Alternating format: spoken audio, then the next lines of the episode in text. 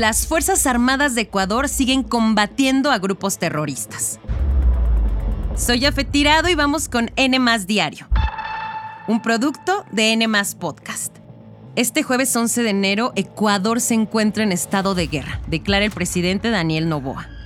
Ya van cuatro días desde que estalló la violencia en Ecuador tras la fuga de José Adolfo Macías Villamar, alias Fito, de la cárcel del litoral en Guayaquil.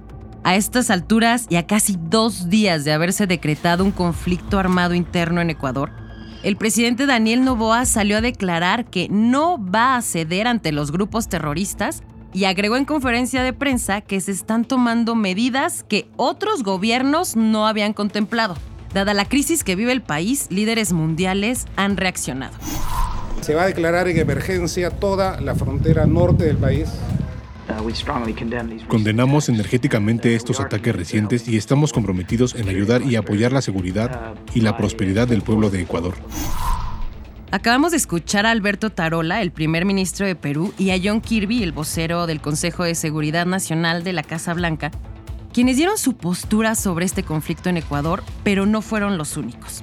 También Brasil, Colombia, Chile, Venezuela, España y la Unión Europea han externado su preocupación. Mientras que en algunos países como Francia y Rusia han advertido a sus ciudadanos evitar viajar a Ecuador.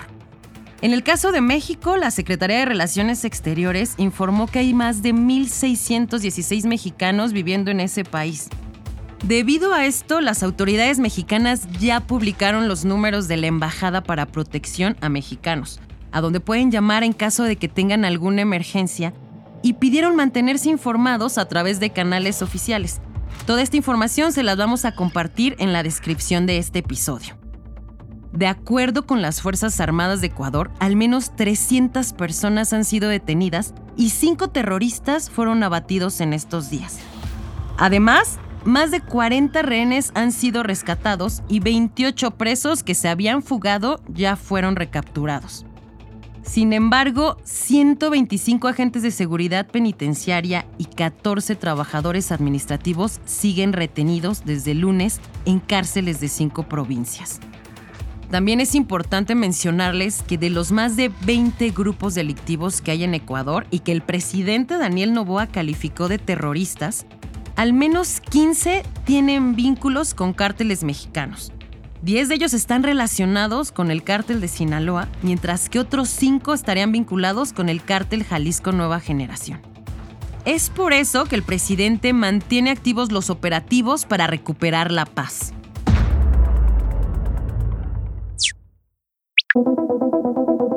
Y como vemos, el crimen organizado es un problema y un negocio millonario ilícito que afecta a Latinoamérica desde hace décadas. Ahora, sus operaciones ya van más allá del tema de las drogas, controlan incluso los precios de lo que comemos en México. Pero vamos por partes. En diciembre, el Índice Nacional de Precios al Consumidor, que es el que mide los cambios en los precios de lo que se consume en los hogares, registró un incremento de 0.71% respecto a noviembre. Y esto se vio reflejado en el alza del jitomate, la cebolla, el tomate verde y en algunos negocios como las fonditas y las torterías. Y hay dos factores que afectan a la inflación y por ende a nuestros bolsillos. ¿Cuáles son? Primero, son las empresas que participan en el paquete contra la inflación y la carestía, conocido como PASIC, que es un programa del gobierno mexicano presentado en 2022 y que buscaba ayudar a frenar la subida de precios. Pero aún con este programa, en octubre pasado ocurrió lo contrario. El otro factor es el crimen organizado. La UNAM señala que las bandas delictivas se han conformado como un gran cártel que determina los precios en la producción, distribución y venta de ciertos productos del campo. Además establece la temporalidad y el volumen de la cosecha.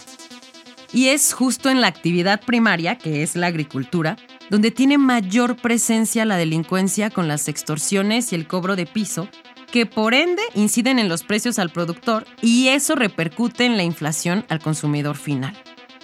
Un informe de la Comisión Económica para América Latina dijo que los problemas asociados a la producción, el tráfico y consumo de drogas en América Latina afectan la calidad de vida de la población, además de que están ligados a formas de exclusión social y debilidad institucional, por lo que generan mayor inseguridad. Y antes de despedirnos, si uno de tus propósitos de este año es viajar, Airbnb, la plataforma de hospedaje, reveló los 24 destinos que marcarán tendencia este 2024. El primero es Indianápolis, en Indiana, en Estados Unidos. Le siguen Polonia, Japón y París por los Juegos Olímpicos, que serán del 26 de julio al 11 de agosto.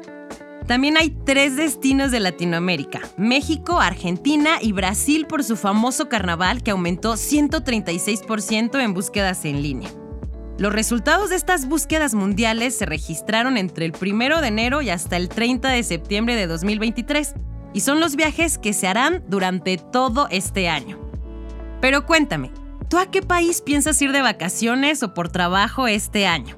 Contesta la encuesta en la descripción de este episodio. Eso fue todo por hoy. Que tengan un excelente jueves.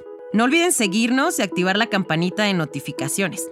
Nos escuchamos en el próximo episodio de N Diario, un producto de N Podcast.